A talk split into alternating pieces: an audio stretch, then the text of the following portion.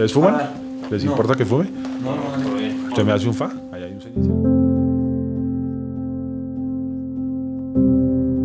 Nadie mejor para empezar con este show que el propio Nicolás Merizalde. Él es la mente y sobre todo el espíritu transformador detrás de Proyecto de Vida. Nicolás se ha dedicado durante años a entenderse muy bien y sobre todo a enfrentarse a él mismo. Esto solo ha hecho que hoy pueda contar su historia y los aprendizajes que vivió de la manera tan sensata y honesta con la que lo escucharán. Esta es la historia de cómo las decisiones que tomó para construir su camino, sus aciertos y sus desaciertos, sus penas y alegrías, concluyeron en el hombre que soy. Que para quienes lo hemos escuchado y lo hemos tenido cerca, sabemos lo admirable que es. Así que péguense muy bien los audífonos, súbanle al volumen y prepárense para Nicolás, porque lo que se viene es la montaña rusa de este adicto a la transformación de las personas. Yo soy Daniela y esto es Proyecto de Vida.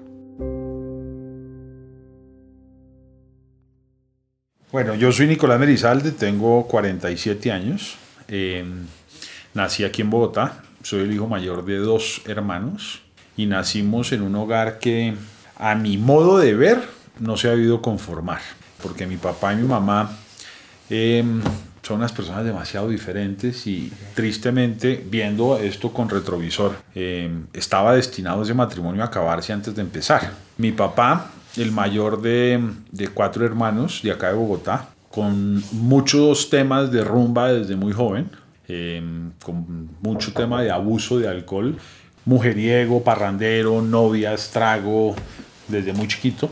Su papá falleció cuando mi papá tenía, creo que 18, 19 años. Entonces él quedó siendo el mayor de, de los hermanos, un poquito como a cargo de la familia, ¿no?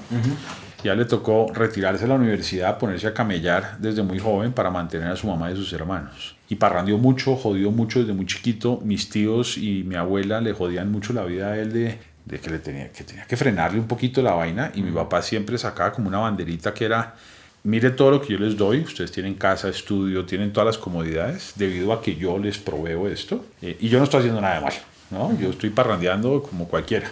Esa era su defensa. Desde ya les puedo decir que lo rico de hablar con Nicolás es que no tiene pelos en la lengua. Él es escueto y sincero, y su historia la cuenta así. Mi mamá, por el otro lado, la mayor de tres hermanas de Medellín, hijas de un padre alcohólico, que era el mayor de 16 hermanos, que pues no tenía ganas de criar a tres niñas. Y mi abuela materna las abandona a ellas tres cuando mi mamá creo que tenía 12 o 13 años. Entonces mi mamá y sus dos hermanas quedan un poco abandonadas por su papá y su mamá siendo muy chiquitas. Y entonces la familia, algunas tías toman la decisión de meterlas en un convento de monjas a hacer el colegio internas. Aquí en Bogotá, se las traen para Bogotá. Entonces mi mamá lo único que ve en su vida de adolescencia y de primera adultez son monjas y monjas y monjas. Y el primer novio que encuentra en su vida cuando se gradúa del colegio es a mi papá, un eh, mono rumbero, eh, platudo, toma trago y entonces se descresta con este huevón y se novian y se casan. ¿No? Eh, y desde el primer momento sé que empiezan a haber muchos problemas alrededor de la rumba de mi papá y del trago de mi papá. Nacemos mi hermano y yo, eh, y después de que nacemos nosotros dos, mi papá como que se compromete un poco con mi mamá a dejar de beber, a trabajar mucho por alzar esta familia. Eh, y deja beber un periodo de tiempo. eh, y trabaja como una mula.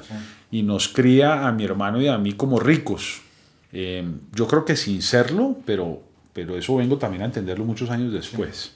Entonces Felipe y yo nacemos y somos socios del Country Club de Bogotá desde que nacemos, anglo-colombiano, casa grande, carros, apartamentos, plata, empleadas del servicio, una cantidad de juguetes que nos daban. Eh, y entonces pues yo crecí como rico siempre, ¿no? Creyéndome el cuento además de que éramos ricos, pero creo que sin serlo. Creo que sin serlo. Y si Nicolás empieza contando su historia por acá, es por algo. Él sabe que el origen de esa historia tiene que ver mucho con la de sus padres. Porque hay algo muy dentro de nosotros, algo así como el pecado original, una información que viene dentro de los genes, que está cautivo, esperando a que llegue el momento justo para que algo suceda y la chispa se encienda. vi mucha, mucha violencia en mi casa de parte de mis papás por el continuo trago de mi papá y, eh, y la continua jodencia de mi mamá, porque también es de lado y lado, ¿no? O sea, los dos se maltrataban mucho, había muchos gritos en mi casa, había muchas, muchas peleas constantes entre ellos dos y así crecimos mi hermano y yo. Y crecí yo, por lo menos la perspectiva que yo tengo de esos primeros años era un poquito como el terror del borracho.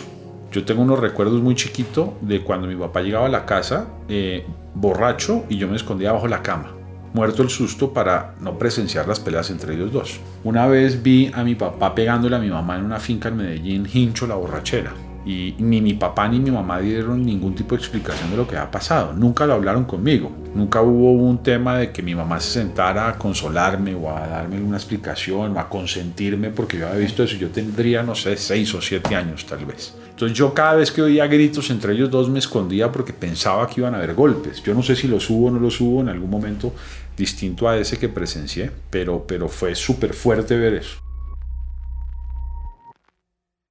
Fíjense en los dos ingredientes de la receta que se estaba cocinando. Primero, esa relación explosiva entre sus padres y segundo, viviendo en una burbuja de sentirse superior y supuestamente rico. Pero Nico seguía siendo un niño y la verdad es que hasta aquí nada raro, parecía ser una casa normal con problemas normales. Y Nicolás un pelado común, que sí era algo tímido y además estaba en un colegio bastante prestigioso de la ciudad, en donde vivía en un contexto de opulencia y apariencias bastante particular. Eh, un pelado lleno de inseguridades, un pelado lleno de conflictos interiores, con una dificultad enorme en las relaciones, especialmente con las niñas, especialmente con las mujeres. Tenía un grupo de amigos chéveres en el country, que son mis amigos aún hoy. mis parceros del alma son esos que tengo desde los dos o tres años de mi generación desde el country. Todos de diferentes colegios, ¿no? Em, y yo no sé, como a los 13 o tal vez 14 años, más o menos, eh, mis papás se separan. Y, yo tengo el recuerdo de ese momento como un punto de quiebre muy fuerte en mi vida. Yo creo que yo tenía 13 años.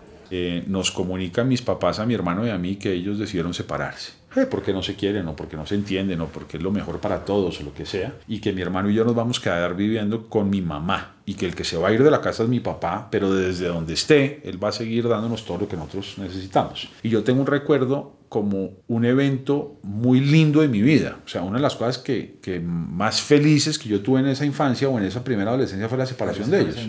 Porque conllevaba dejar de ver las peleas constantes entre ellos dos. Además era quedarnos en la burbuja de cristal, la gran casa, las empleadas, los choferes, el apartamento, todas las huevonadas que teníamos, sin el culpable, entre comillas, mi papá no era el culpable, pero sin el que yo le echaba la culpa, que era el borracho mi papá. Mi papá se iba y nos quedamos mi mamá, mi hermano y yo en la gran casa con todos los juguetes y nos quitábamos el pedo del borracho. Yo hoy lo recuerdo como uno de los momentos más bonitos de mi vida, fue el momento de la separación de mis papás. Psicólogos años después me decían que eso tuvo que haber sido traumático para mí. Y yo les insistí y sigo insistiendo hoy que traumático fueron los primeros 13 años de peleas que cuando se acabó el matrimonio de ellos, pues dejaron de dar las peleas. Entonces no fue traumático, fue positivo la separación de ellos. Eh, nos quedamos viviendo con mi mamá y dentro del convenio que hicieron en separación o divorcio, lo que sea, pues mi mamá tenía que empezar a trabajar por primera vez en la vida. Mi mamá siempre había sido la esposa de, nunca ha tenido que hacer nada distinto que jugar golf con sus amigos en el country. Entonces, ojo la película. Mi papá con sus amigos y sus amigas en un apartamento de soltero, bebiendo, rumbeando, jodiendo y girando y pagando todo. Mi mamá montaba un avión en todas partes del mundo desarrollándose como ejecutiva y Felipe y yo solos en un apartamento con todos los juguetes, en una casa con todos los juguetes, sin ningún adulto responsable cuidándonos. Entonces para mí era la película perfecta. No tengo a nadie que me joda la vida y fuera de eso el hermano mayor, entonces hago lo que se me dé la gana. Y, y la relación, normalmente las relaciones entre hermanos mayores y menores a esa edad, pues no es de hermanos, entonces Felipe para mí no era mi hermano, Felipe para mí era como otra empleada del servicio en mi casa. yo le daba en la jeta, y, le hacía toda clase de cagadas, le quemaba la ropa, le quemaba el pelo, le daba puños días de por medio. Y Felipe lo único que hacía era decirme, espérese que yo crezca, me voy a vengar de usted. Y Felipe es media cabeza más alto que yo, güey. Afortunadamente es un tipo tranquilo y, bacán y tengo una muy buena relación con él, pero gracias a que él es un tipo muy chévere. Porque si yo hubiera sido el hermano menor y hubiera recibido este bullying de mi hermano mayor, lo hubiera odiado toda la vida, lo hubiera cogido a martillo, exacto. Ah, esto empezaba a cambiar. Empezaban a sentir la libertad, esa sensación de independencia y además con todas las comodidades que podían darle sus papás. Pero el tema acá es que el cóctel era algo peligroso. Es decir, piensen en un niño con esa clase de libertades en una edad tan temprana y además con tantas facilidades e inseguridades. ¿Qué tipo de decisiones son las que tomaría? En esa época, como a los 13 o 14 años, es cuando empiezan las rumbas, ¿no? Y entonces los cumpleaños de los amigos, pues cumpleaños de 13 o 14 años, entonces la mamá del peladito que cumple 14 años invita a todos los pelados del salón a una fiesta un viernes al salón comunal o al apartamento de X chino. A mí me llevaba uno de los choferes de mi casa, no me llevaban ni mi papá ni mi mamá. Y yo llegaba a estas fiestas y me sentaba en un sofá con todos los hombres de un lado y todas las niñas al frente y ponían música y todos mis amigos se paraban a bailar. Y a mí las patas no me funcionaban. Yo me moría del susto. Yo, yo, recuerdo eso tenebrosamente, ¿no? El pánico que yo sentía de pararme e ir a sacar a una niña a bailar. Eh, y encontré un puente imaginario entre mi realidad de inseguridad y mi deseo de relacionarme con las niñas a través del alcohol. Entonces en alguna de esas fiestas pasaron vodka y yo lo probé para ver qué pasaba. Y lo probé y cuando lo probé me encantó porque pude pararme a bailar con una niña y empecé a divertirme en las fiestas. Y entonces me tomé el segundo vodka y bailaba más y empecé a pasar rico en estas fiestas tomándome unos tragos. Yo no tenía hora de llegar a mi casa, entonces el chofer estaba parqueado en la puerta hasta la hora que yo bajara. Entonces yo era el que siempre cerraba las fiestas. Y eso en la medida que pasó el tiempo se volvió un problema, porque yo quería seguir rumbeando, pero la fiesta se acababa muy temprano. Entonces los amigos de mi edad, 13, 14 años, me empezaron a parecer muy culicagados. Man. Y para entonces Nicolás empieza a frecuentar otro tipo de amigos, gente más grande que tenía la misma libertad que le habían regalado, con la que podía disfrutar de una rumba más rica y más larga. Eso le ocasionó perder por primera vez el año en su colegio, y eso lo hacía aún más cool. Me valió huevo. Además me valió huevo porque cuando me senté con mi papá pensé que mi papá me iba a matar y mi papá me dijo que él había estado en 11 colegios. Y entonces yo dije, ah, no, pues nunca en mi vida me va a regañar por un tema de estos, entonces vale huevo, como que yo lo vi fue más como, eh, ahora tengo amigos en, en, octavo que pasaron y tengo amigos que llegan de séptimo, entonces voy a tener más amigos, ¿no? Y tengo más fiestas y tengo más posibilidad de relacionarme, o sea, me parecía una chimba haber perdido el año. Eh, estuve en nueve colegios, perdí cinco años, me la pasé de lado a lado, o sea, digamos, mi tema académico fue un desastre eh, porque pues yo me la pasaba de fiesta y de rumba y entonces pues cuál colegio y cuál estudio, ¿no? Me recorrí todos los colegios habidos y por haber y siempre escogía colegios donde hubiera gente que yo conociera, vagos igual que yo, para ir a juntarme con los mismos, entonces me echaban del uno y me tiraba el año en el otro y bueno. Y como a los 14 años, antecitos de cumplir 15 años, eh, con un grupo de gente en el country conocí la cocaína. Ellos jugaban billar, eran unos manes mayores que yo. Eh, para mí eran como mis héroes, yo quería ser como ellos. Si yo tenía 14 años, estos manes deberían tener 18, 19. Andaban con unas hembras las berracas, tomaban ron tres esquinas, fumaban malboro, apostaban, hablaban de que se habían comido a la una, que se habían besuqueado a la otra, que se iban para un paseo, que entraban a discotecas. Entonces a mí se me escurrían las babas en la mesa de billar de al lado, oyendo los cuentos. Y un día los manes me invitaron a jugar. Y yo soy buen billarista. Entonces, pues de una vez encajé con ellos en el parche del billar. Y estos manes metían perico. Y ya me di cuenta que tenían en una billetera unos gramos de perico y que iban al baño y metían. Y en alguna de estas tomadas tragos le pedí a uno de esos manes que me regalara un pase y me lo dio. Y me metí el primer pase de perico en mi vida. Y me encantó, weón. Nico acaba de encontrar su lugar en el mundo. El grupo de los graciosos, los buenos billaristas, los populares que aspiraban cocaína. Y ese era el lugar donde quería estar, donde por fin se sentía a gusto porque la experiencia era muy excitante. A ver, siente uno como que se le potencializan las supuestas cualidades, porque digo supuestas porque es que no son reales. ¿no? Entonces usted se cree más pintoso, se cree más chistoso, se cree mejor hablador, se cree mejor villarista, se cree mejor culiador, se cree mejor todo, weón, cuando se mete un pase perico. Entonces esto era yo tomando trago y metiendo perico con estos manes, con la gente mayor que yo, que además ya no me trataban como un niño chiquito, sino me trataban como uno del parche. Las novias de ellos igual me trataban como un igual. Eh, empecé a ir a discotecas a los 15 años con ellos, a bares a donde no entraba gente menor de edad, pero pues yo entraba con ellos y yo miraba a la gente por encima del hombro, ¿no? Este chino de 15 años en una discoteca metiendo perico y tomando trago, pues me sentía el putas. Claro. Ganador. Y ganador.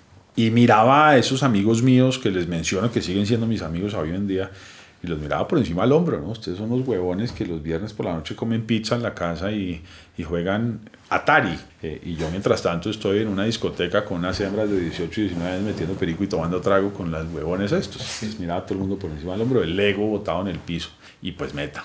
Eh, probé la vareta, no me gustó la vareta, pero pues fumé hierba un par de veces y probé otras sustancias. Ninguna de esas me gustó. Me encantó fue el perico y el trago. Eh, al principio yo sentía que yo tenía todo bajo control. Además, yo creo que lo tenía bajo control, o sea, no se me ha salido de las manos. Eh, pero es que el tema, el tema del consumo de sustancias es muy traicionero. Uno no se da cuenta en qué momento va pasando las diferentes etapas, ¿no? Y, y, y, de pasar de yo sentir que tenía todo bajo control y que no estaba pasando nada malo, a perder el control y que empezaran a pasar cosas malas, yo ni me di cuenta en qué momento sucedió eso. Yo siempre lo digo que hubo una época en que yo, yo me sentía como medio como un superhéroe, ¿no? Como Superman, marica, que, que pude, podía pasar lo que fuera y a mí no me iba a afectar. Además porque en mi misma burbuja de cristal, pues estaba, sentía que estaba protegido de cualquier mal. ¿no? Uh -huh. Cuando yo pude dejar de consumir, no quise dejar de consumir porque yo sentía que no me afectaba y que yo lo podía controlar, que yo lo podía controlar. Guarden muy bien eso que está diciendo Nico, porque ese poder que empezó a experimentar, esa sensación de invulnerabilidad, de que nunca iba a perder y nunca iba a ser dañado, era solo el origen, el despertar de un mundo desconocido que le iba a traer a Nicolás las experiencias más impactantes y escalofriantes de su vida. Pero en algún momento empecé a darme cuenta que estaba empezando a perder el control y que sí me estaba afectando y quise dejar de consumir. Y ya no pude. Y entonces cuando uno se da cuenta que una cosa tan, entre comillas, mínima como una copa de aguardiente o un gramo de cocaína eh, está dominándolo a uno, pues se vuelve una guerra a ver quién gana. Yo no me puedo dejar ganar de usted. Eh, y esa vaina tiene más fuerza que uno. Entonces cada pelea que yo enfrenté con las drogas o con el alcohol, las perdí. Pero seguí con el ego de yo no puedo perder. Yo tengo que ganar esta lucha. Yo soy el que tengo que controlar el tema. Eh, llegué a hacer cosas bajo el efecto del alcohol y de las drogas eh, que todavía hoy me cuesta trabajo creer que sí las hice. Sí, ¿no? Hice, hice, varias cosas que digo, marica, no puede ser que yo haya llegado a eso. Una noche estábamos en una rumba. Eh, yo estaba saliendo con una vieja, llevaba meses saliendo con una vieja, ella le gustaba fumar vareta y yo, pues, yo se la compraba y ella sabía que yo metía perico, entonces nos pegamos unas loqueras las berracas y, y, obviamente en el momento que queríamos pegarnos una culiada, pues nos tocaba irnos para un motel, güey, pues a dónde más. Y nos fuimos un viernes en la noche para un motel, ella y yo. Y yo, a mí, no sé, la mitad de las veces que yo me enrumbaba, se me borraba la película, la mitad de la noche, entonces no me acordaba qué había hecho, qué no había hecho. Claro. Y esa noche, obviamente, se me borró la película. Yo me acuerdo de haber llegado con esta vieja a un motel y estar ahí, yo no sé, bebiendo, medio culeando, medio jodiendo, pero hay como unas, unos flashbacks muy cortos de lo que pasó y a mí se me borra la película y no me acuerdo nada de lo que pasó después. Lo siguiente que me acuerdo es que al día siguiente por la mañana abrí el ojo y tenía esta pelada al lado llena de sangre en la cara.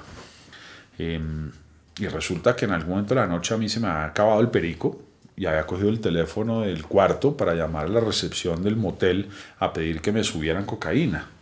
Y obviamente la niña de la recepción me dijo, aquí no vendemos cocaína, güey. Entonces que yo me había amputado con la vieja, véndanme, que no sé qué, y que me había puesto a pelear con ella por el teléfono y la reacción de mi novia para acabar la pelea fue colgarme el teléfono. Y en el momento que me lo colgó yo me volteé y le encendí a puños, güey. Eh, y yo no me acuerdo de eso. Y yo no soy peleón, nunca fui pelietas, nunca fui de darme en la jeta, sí, me di en la jeta algunas veces borracho en algunos sitios con amigos o lo que fuera, pero yo no era de estos tropeleros, y mucho menos con una mujer. Yo, yo, yo, me, yo me considero un medio feminista, de estos que son defensores de las mujeres. Pero yo una noche enrumbaba, le di en la jeta a mi novia y me la encontré 20 años después y todavía tiene una cicatriz en la cara, güey. O sea, no fue que yo la empujé, no, le di una totacera, güey. Eh, y yo no me acuerdo de eso, güey. Era la primera vez que Nicolás se enfrentaba a ese desconocido que dominaba su cuerpo, casi que al mejor estilo de Dr. Jekyll y Mr. Hyde. Era increíble que se hubiera salido del mismo y le hubiera dado paso a una persona opuesta a él, pero lo más increíble es que esa fue la primera de muchas otras historias que empezaron a ocurrir desde entonces. Un día estábamos en una rumba, en una discoteca, y entré a un baño y conocí a un man que estaba metiendo perico ahí y me hice amigo del man, un man peruano y a mí se me borró la película en algún momento de la noche y no me acuerdo de qué terminó de pasar. Y lo siguiente que veo es que al día siguiente estoy en una finca en el norte de Lima, en Perú. Y este man era un mafioso peruano. Y nos habíamos ido en una avioneta con unos amigos de él. Y era una avioneta que iba cargada de cocaína, weón. Y nos fuimos de traquetos, weón, a llevar un cargamento de perico al Perú. Y yo de esa mierda no me acuerdo, weón. Y yo no soy traqueto, weón. Eh, yo tenía un jíbaro el que me vendía la droga, que era gay. Y una noche me dejé tocar las huevas del man para que me diera 20 bolsas de cocaína, weón. Y yo de eso tampoco me acuerdo, ¿me entiendes? O sea, yo perdí mi dignidad en una cantidad de aspectos en mi vida. Porque el post de esta rumba siempre traía depresión, arrepentimiento, compromiso de cambio. cuando me sentaban mis papás, o mi papá o mi mamá a hacerme unas reflexiones, a castigarme, a regañarme, a lo que fuera, siempre, siempre había una real conciencia de, mierda, la cagué, güey. Eh, qué pena, güey, no quiero volver a hacer esto, les juro que esto no va a volver a suceder y me comprometía con realmente no volverlo a hacer.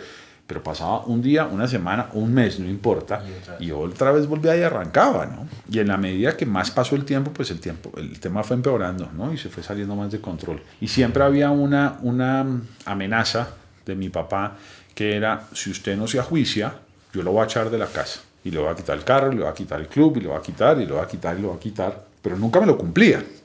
Yo siempre manipulaba la vuelta para que él no me cumpliera. Em, entonces yo ya sabía que era pura mierda, que me, entraba por uno y me salía por el otro. Y ya aprendí cómo manipular y qué decirles para que no me, no me quitaran el apoyo. Em, terminé comprando el cartón de bachiller después del noveno colegio, mi papá me dijo, bueno, ¿y ahora qué, huevón?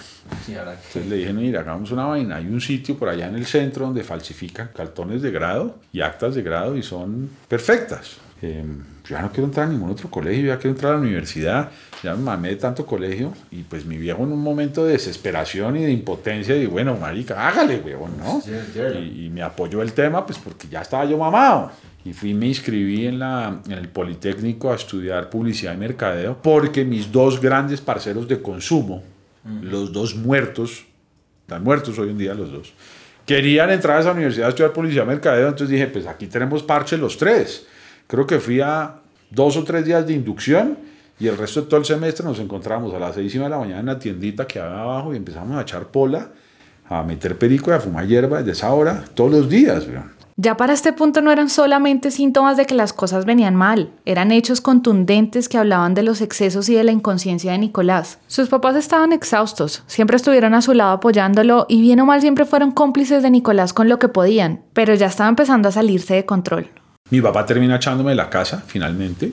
Mi mamá obviamente no me recibe mi mamá me dice, mire, por ahí yo tengo un apartamento eh, que tengo un arriendo y yo se lo puedo prestar, pero vas a vivir allá solo y no joda más, ¿no?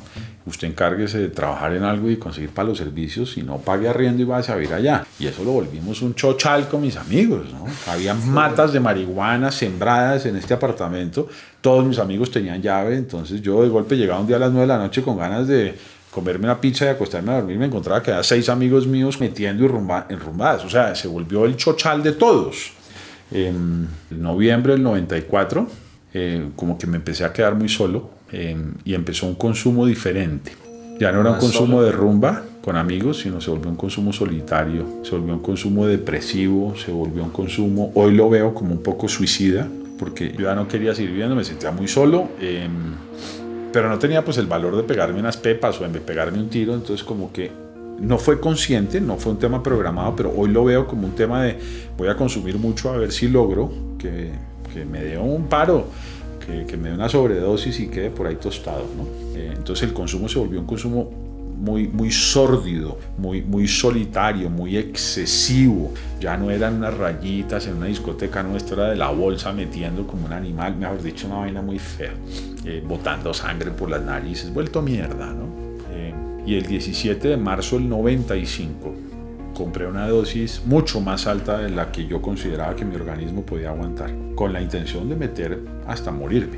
Y me metí por allá en, un motel en Chapinero, sin celular, sin decirle a nadie nada. Y allá me metí todo lo que tenía, llorando, eh, vuelto mierda, con paranoia, en una depresión brutal, rendido, ¿no? Además decidido a, me voy a acabar esto o me va a meter esto hasta que me muera, porque es que de verdad era una dosis muy alta. Y pues evidentemente no me morí, ¿no?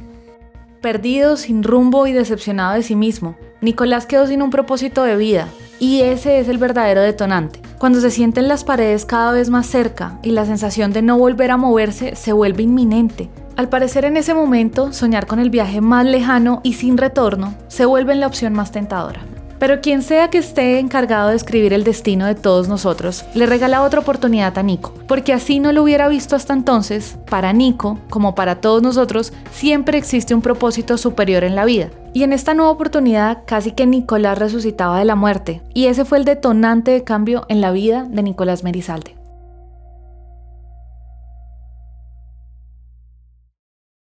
Fue cuando mi familia se enteró que yo metí a Perico, porque mi familia siempre había pensado que mi problema solamente era de trago. Eh, y habían tenido ya organizado un tema para que yo me montara en un avión y me fuera a hacer un, una, una, rehabilitación. Entonces arranqué y me fui a un pueblito al norte de Roma, en Italia, que se llama Castel Gandolfo, donde tienen la casa de verano del Papa. Eh, y allá hay una comunidad terapéutica especializada en adictos desde hace muchos años. Y allá llegué a templar. Mi familia me dijo que, es que yo iba a estar como cuatro o seis semanas allá yo tengo el recuerdo en el vuelo de Iberia, Bogotá, Madrid. Pensaba, decía, marica, yo soy muy de buenas, porque si yo me boto de cabeza y caigo parado, ¿no? O sea, no hago sino cagarla y el castigo es que me mandan para Italia. Es que chimba esos castigos, Vamos para Italia felices, me quedo esas cuatro o seis semanas allá, les doy gusto a mis papás, me devuelvo para Bogotá a seguir jodiendo y jodiendo con mis amigos y ya. Y llegué a una comunidad terapéutica donde habían 140 y pico de, personajes haciendo rehabilitación, uno más drogadicto que el otro. Todos adictos a la heroína. El único no italiano y no heroinómano era yo. Em, y me recibió un man que se llama Enzo Stracamore. Enzo Stracamore, que fue mi terapeuta, padrino mío de matrimonio, de bautizo, mi hermano del alma, ¿no? O sea, le debo la vida a este weón, ha trabajado conmigo aquí por diferentes periodos, se viene a Italia a trabajar, o sea, es mi hermano. Y me recibe este man, un heroinómano en recuperación, con tatuajes de aquí para abajo, todo el cuerpo tatuado. Em, después vine a saber que todos los tatuajes eran para taparse todos los moretones de las inyecciones que se había metido cuando consumía heroína. Un personaje divino y apenas me recibe el man, me da un abrazo yo había estado en psicólogos y en psiquiatras muy estructurados y yo nunca había sentido esa mierda de amor, güey. Apenas llegué, este man se botó y me dio un abrazo y me dijo, bienvenido, aquí estoy para ayudarle y usted no está solo, güey. Em, y eso ya me dio confianza, dije, este güey sí le creo. Em, y empezó un proceso de rehumanización. No sé si ustedes crean en los ángeles, pero lo más cercano a un ángel que existe en la vida de Nicolás se llama Enzo Estracamore. Y si no, que lo diga el mismo Nicolás después de Dios, el Papa, él. Para mí, ¿no? Para mí, o sea, es el man. ¿no? A mí me duele una hueva, a mí me duele una hueva y lo primero que pienso es en llamar a Enzo a decirle qué hago con el dolor de hueva, weón. no, pues más que mi hermano, weón. Ese, ese, yo creo que es el ser vivo que yo más amo en mi vida. O sea, mejor dicho, lo que yo siento por ese hijo de puta. Es que ese man además me sentó a mí cuando yo llegué y me dijo, empezó a hablarme en italiano y yo le hablaba en inglés y el man me decía, yo no hablo inglés, hablé en español. Yo le hablaba en español y me decía, no lo entiendo y él me hablaba en italiano y yo decía, yo tampoco. Y entonces el puta cogió y fue y compró un diccionario, español e italiano. Y me dijo, yo voy a aprender para ayudarle. Puta, ¿quién hace eso, huevo? No era su deber, huevo. El man me hacía las terapias con diccionario en la mano para poderme ayudar. Y durante dos años, no les miento, lo que dije no es, no es paja. Un día sí, un día no, un día sí, un día no, yo hice maleta, weón. Y dije, hoy me largo. Y siempre decían, pase primero por la oficina de Enzo, güey. Y yo me iba a sentar y le decía, triple, puta, me quiero largar. Y el man en una hora me tenía desempacando la maleta, güey. Y él todavía me mama gallo y me dice, yo no he tenido un paciente que haya chillado más sus ojos para largarse que usted. Güey, puta, el mayor logro que yo tengo terapéutico en mi vida se llama Nicolás. Y fue allá, en Roma, al otro lado del mundo, que conoció a un italiano exadicto a la heroína que le demostró a Nico que desde el amor y el compromiso ocurren los cambios reales. Entonces, aunque resistente y terco, Nicolás empezó a correr su proceso de rehumanización, un concepto que agrupa como propósito todo de lo que en este espacio queremos hablar. Estos procesos históricamente los llamamos de rehabilitación o de recuperación. ¿Por qué a mí me gusta más el término de rehumanización? Porque es que no se trabaja al adicto, no se trabaja a la droga, no se trabaja la cocaína, no se trabaja la dependencia de la sustancia se trabaja el alma de la persona que está rota. Y el mal me dijo, a mí me importa un culo cuánto consuma usted y hace cuánto consuma usted. A mí lo que me importa es por qué consume usted. Y lo que lo vamos a ayudar a sanar a usted es el por qué. Las raíces de su pedo es lo que vamos a tratar de solucionar. Em, el mal me preguntó que si yo había matado a alguien, que si yo había violado a algún niño, que si... Yo le dije que no, y me dijo, pero usted cómo sabe si ni siquiera se acuerda de las cosas que me dice que le contaron de golpes hizo otras cosas que no se acuerda. Y, y si hoy ustedes me preguntan a mí que si yo maté a alguien, mi respuesta es creo que no. No estoy 100% seguro. Porque les dije hace un rato, la mitad de las veces que yo me enrumbé, yo no me acuerdo qué pasó. Y muchas veces estaba acompañado de un amigo o de una amiga que me contaron al día siguiente qué había pasado, pero muchas veces estaba solo, güey. Y aparecía dos días después en mi apartamento y no tenía ni puta idea qué había pasado. Y yo de golpe en esos dos días maté a alguien. No me han cobrado un muerto, entonces por eso creo que no. ¿no? Porque además ya ha pasado muchos años de eso y seguramente ya hubiera sabido. Eh, era mentira que yo iba a estar cuatro o seis semanas interno. Estuve dos años interno. Todos los días me quise ir, todos los días lloré mis ojos y todos los días me quedé. Eh, porque es que enfrentarse a uno mismo no es fácil. Descubrir qué coño está pasando adentro es dolorosísimo. Y cuando el adicto empieza a sentir cosas que le incomodan, su instinto es escaparse. Y yo me escapaba a través de la droga. Y ahí ya no me podía escapar, porque no me podía drogar, tenía que enfrentarme. Y entonces enfrentarse uno en sano juicio es muy jodido cuando toda la vida se acostumbró a no enfrentarse o a escaparse. Eh, pero por fortuna pude aguantarme los dos años interno y, y, pues eso me salvó la vida, ¿no? Eso me salvó la vida. Y no solo le salvó la vida, también le dio perspectiva, abrió sus horizontes y como una revelación empezó a encontrar eso que había perdido y que un día le ocasionó una sobredosis en un cuarto esperando que se le fuera la vida poco a poco. Dos años y medio después, Nico encontró su propósito y al acabar su tratamiento después de haber querido desertar tantas veces, decide quedarse para estudiar y apoyar a nuevas personas que llegaban a la comunidad que un día lo acogió y lo ayudó. Y estando en Roma, la alcaldía de Bogotá se comunicó para decirles que había intenciones de abrir en la capital colombiana una comunidad terapéutica para ayudarle a los indigentes de la calle del Cartucho y que querían su modelo terapéutico. Para eso necesitaban a alguien que fuera a Colombia a montar todo el proyecto. Y pues no fue difícil elegir a la persona indicada para asumir ese reto.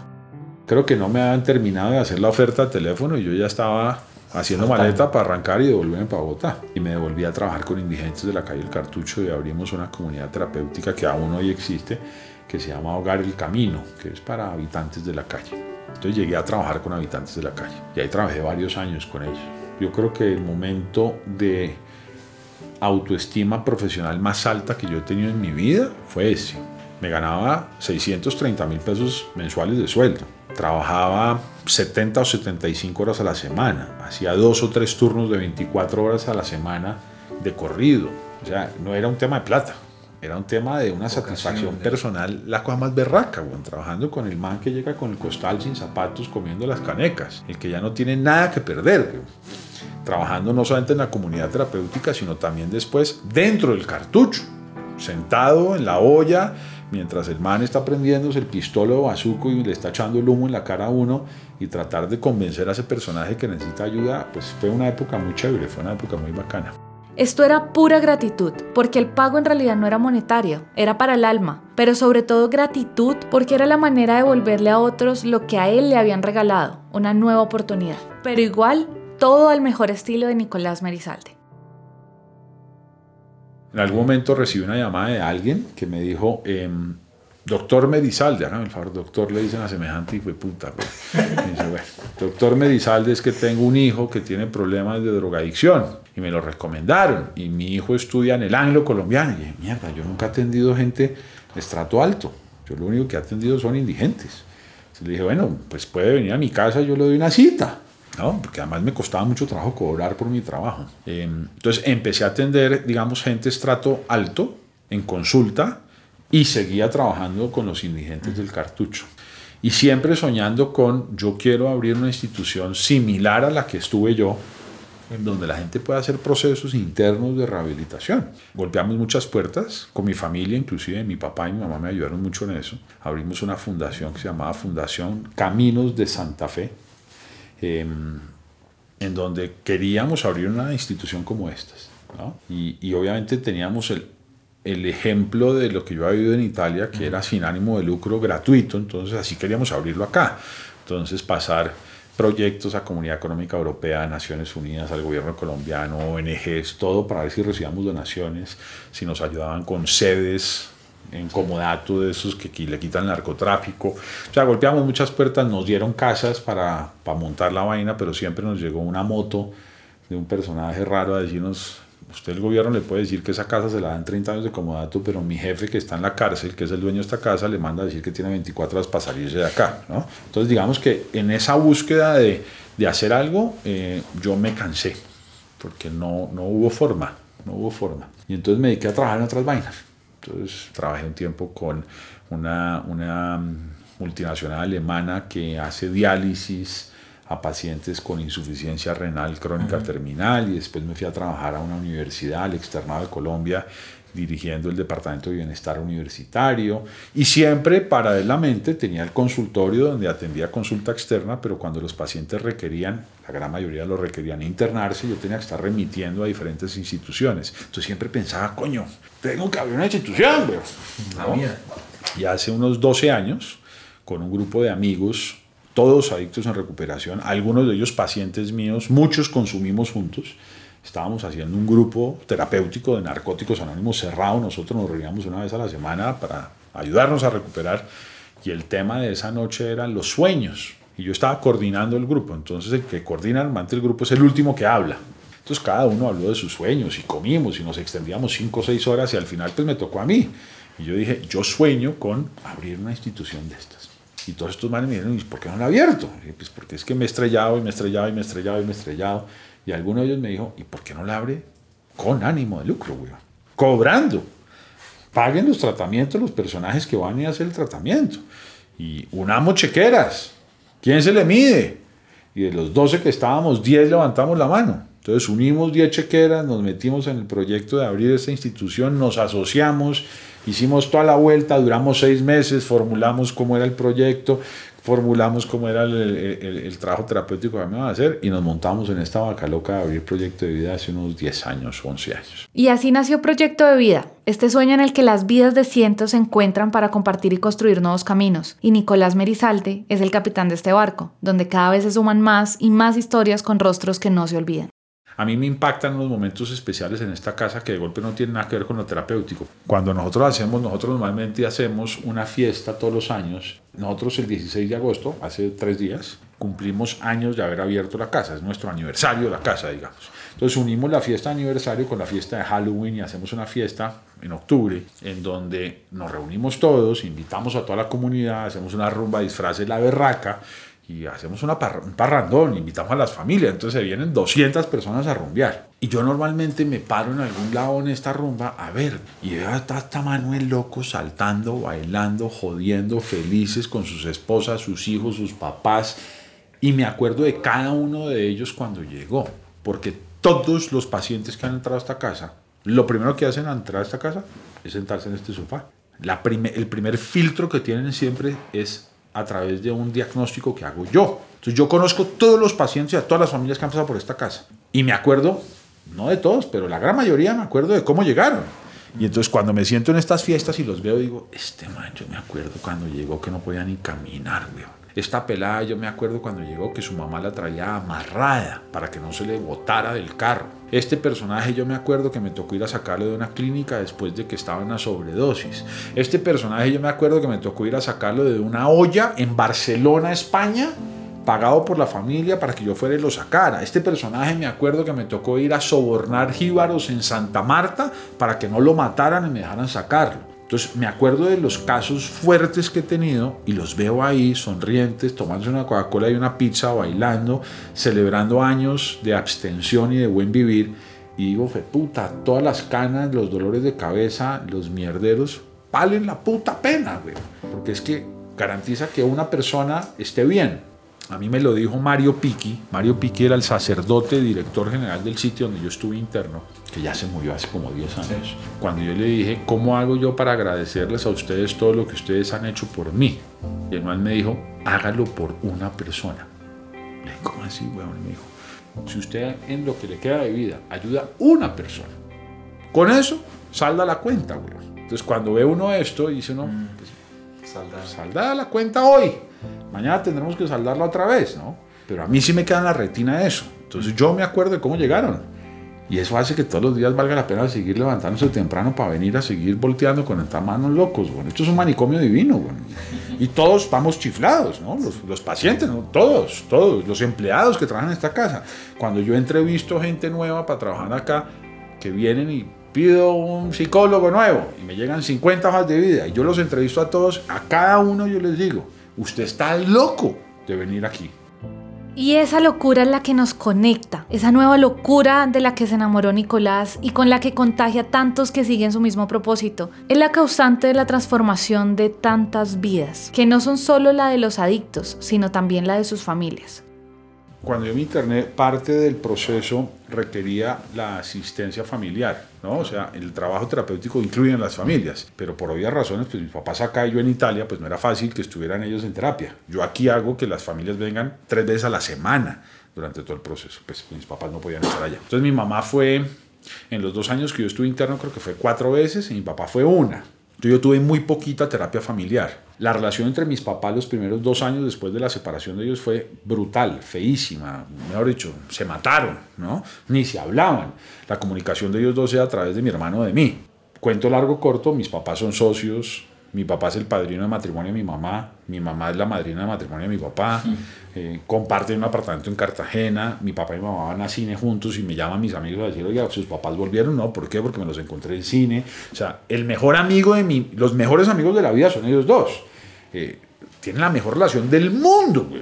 Entonces, digamos que ese tema de ellos se sanó. Por ende, también el tema de nosotros se fue sanando también. Yo tuve la oportunidad de hacer terapias con los dos todo está sanado. Mi papá no es culpable de lo que me pasó, ni mi mamá tampoco. Ellos estaban viviendo su vida con todos los errores que pudieron haberla vivido y yo recibí eso de una manera distinta a mi hermano, además porque mi hermano es un tipo sano, tranquilo, juicioso. Yo, toda la información que vi me, me hizo daño, a él toda esa información le, le hizo bien, ¿no? Eh, hoy tenemos una relación del puta los cuatro. Tan es así que yo hace año y medio me separé y mi hermano en ese momento, mi, mi, hermano, mi papá en ese momento estaba muy enfermo, casi se muere, y los médicos dijeron, él no puede vivir solo. Y entonces se juntó el hambre con la verdad de comer. Le dije, viejo, cojamos un apartamento los dos y vamos a vivir juntos y nos acompañamos. Y llevo año y medio viviendo con mi papá. Eh, tengo una buenísima relación con mi ex señora, tengo una buena relación con mis hijos, mis hijos viven con mi ex señora. Marica, bien, weón, bien, la vida, la vida está chévere, weón, la vida es bacana, weón. Eh, a mí la vida me sabía a mierda y yo quería que se acabara rápido. Y yo buscaba todos los días de alguna manera consciente o inconsciente que la vida se acabara ese día. Hoy no quiero que se acabe el día, güey. Hoy quiero seguir viviendo porque además me parece una chimba. Y la vida es una mierda en muchas cosas, güey. Y tiene una cantidad de pedos. Y, pero es la realidad. Y hay dolores, y hay miedos, y hay tristezas, y hay ansiedades, y hay pérdidas, y hay tristezas, y hay felicidades, y hay sueños, y hay alegrías, y hay placer. Y esa es la realidad de la puta vida. Lo que pasa es que un adicto no sabe manejar las, las, emociones. Entonces, tanto lo bueno como lo malo, no lo sabemos manejar. Entonces nos escapamos y nos vamos a enloquecer. Pero hoy, pues, marica, bienvenido. Hoy creo mucho en Dios, por ejemplo. Pues, marica, eso no tiene nada que ver con la parte terapéutica, pero para mí es súper importante la parte espiritual. Y entonces, cogido de la mano de ese man, la vaina es del putas, güey. Es una chimba, güey. Y ese man lo único que quiere para mí son cosas buenas. Entonces, qué berraquera estar cogido de la mano de Dios, güey. Entonces digamos que por más pedos que pueda haber en el día a día, pues vale la pena estar viviendo este tipo de vida, Es una chimba, güey. La vida no se trata de encontrar héroes o villanos, ni de dedicarse a encontrar culpables. Al final de esta historia todo está bien y pareciera que todo pasó como tenía que pasar. Y miren, solo a manera de consejo, escuchen esto que puede ser la razón por la que Espacios como proyecto de vida funciona. Y es que la historia de Nicolás es real y con esa crudeza, con esa verdad y con esa manera escueta de hablar, conecta desde lo más íntimo, desde lo real, desde las profundidades oscuras de las personas. Pero ojo, acuérdense que en la más profunda oscuridad es cuando la luz brilla más fuerte y es ahí cuando Proyecto de Vida entra a cumplir su propósito. Entonces, ¿qué me hubiera a mí servido? Que un personaje similar a mí me hubiera contado su experiencia. Porque es que las experiencias de adicción que yo oí cuando tenía 13, 15, 18 o 20 años eran las del personaje que había nacido en la calle El Cartucho, que estaba chupando boxer, que se lo habían violado desde que tenía dos años, que tenía cinco muertos encima y que andaba con un costal. Porque ese era el personaje que nos mostraban a nosotros, tanto en los medios como en las conferencias que nos daban. Y siempre yo pensaba, ese no soy yo. Yo soy Superman, yo soy el hijo de papi y mami, que no va a llegar nunca a eso. Entonces, nunca me sentí identificado con el discurso que me contaban de a dónde podía yo llegar. ¿Qué me hubiera gustado a mí? Que un personaje que estuviera en la misma situación mía me hubiera hablado de tú a tú sobre un tema que yo estaba viviendo. Para terminar, le pedimos a Nico que nos contara cuál es ese propósito hoy, esa máxima, ese aprendizaje que le gustaría tatuarse. Qué putería pregunta, no tengo ni la más puñeta idea cómo respondérsela, pero seguir viviendo solo por hoy, güey. Es que, es que eso que yo tengo allá de One Day at a Time no es mamando gallo, güey.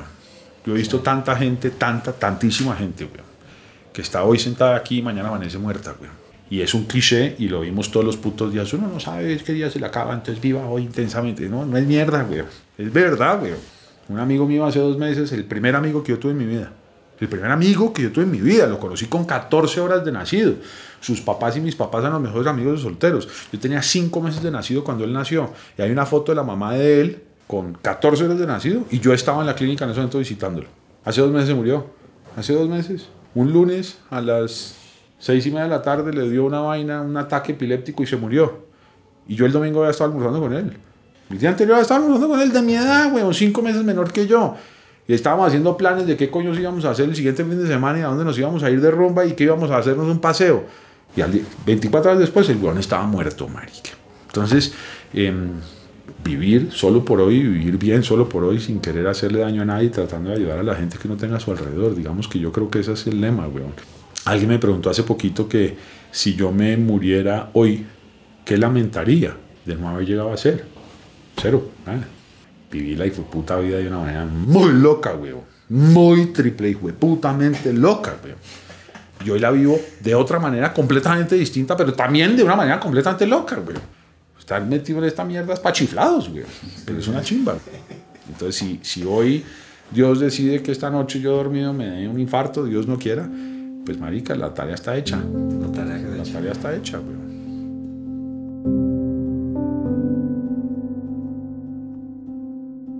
Recuerden visitar nuestra página proyectodevida.com.co donde encontrarán toda la información sobre el trabajo que hacemos.